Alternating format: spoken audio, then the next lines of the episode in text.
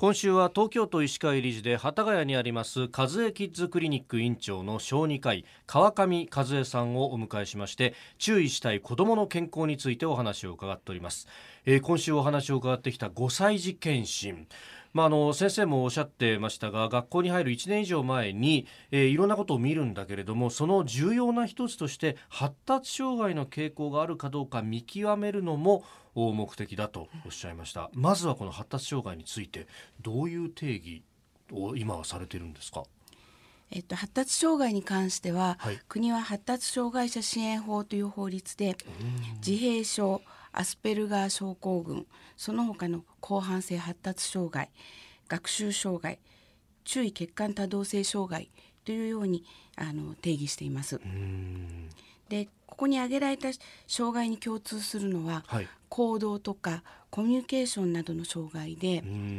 で適切な対処をすることによって、はい、その方の社会生活上の困難さが軽減されるものを言います。周りの対応で、まあ、いろいろケアすることができると、まあ、ただあのそのままだと社会生活を送る上ではいろんな困難にぶつかってしまうと。そうですね、うん、子どもの場合ですと、はい、お友達と一緒の行動ができないとか、それからあの幼稚園や学校の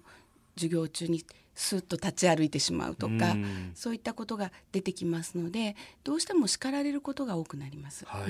あ叱られ続けると本当自信なくしますよね。そうですね。うん。5歳の段階で検診で発達障害かどうかというのは分かるものなんですか？あの検診はあくまでもスクリーニングなので、その場で診断をすることはないんですね、ただ発達障害の傾向があるかどうかというのはつかめます、は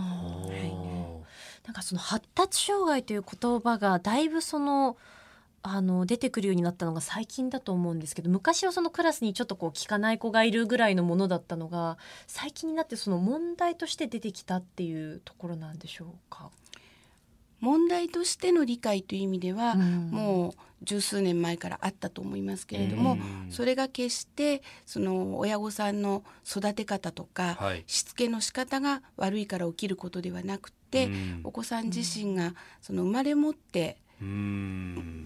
の持っている障害だよという形で認識され始めたのはここ数年のことだと思います。先天的なものっていうことになるともう育て方とかそういうものではまあ、ないという。そうですね、うん、そこでそう言われて、うん、じゃあもうこれであの病気だと分かったからはいおしまいということではなくって、はい、あのその子に合わせた支援、指導の仕方をするともうちょっと楽になるよ。その子自身もそんなに叱られないで済むようになるよという、はい、そのスキルをご両親やあるいは保育園学校の先生と共有していくというのがあのできるようになるんですね。例えば何歳児ならこのぐらいのことはできなきゃいけないよねっていうこう目標があったとしますね、はい、それがちょっとステップが大きいとしたら、発達障害の子さんにいきなりその課題はきついかもしれないんです。でもの一つの課題を10個に分けるとか小さな課題に分けてで一つ一つ小さな課題をクリアしながら「あ頑張ったねよくできたね」っていうふうにあの経験させていくことでお子さんの自尊感情が保たれますから、あのいい方向に向かっていけます。でそういうやり方を覚えることで子どもがまた大きくなってから成人してからでも自分自身をどういうふうに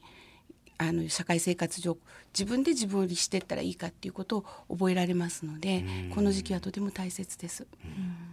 あの最後になりますが5歳児検診はどこで受けることができますか？一部の地域では自治体としてやってるところもございます。うそうでなければあの小児科専門医のところにご相談いただければできることが多いと思います。じゃあまずはそのかかりつけの小児科の専門の先生と常にコミュニケーションを取りながらそういう話も聞いていくと。そうですね。はい。えー、今週は和江キッズクリニック院長川上和江先生に注意したい子どもの健康について伺いました先生一週間どうもありがとうございました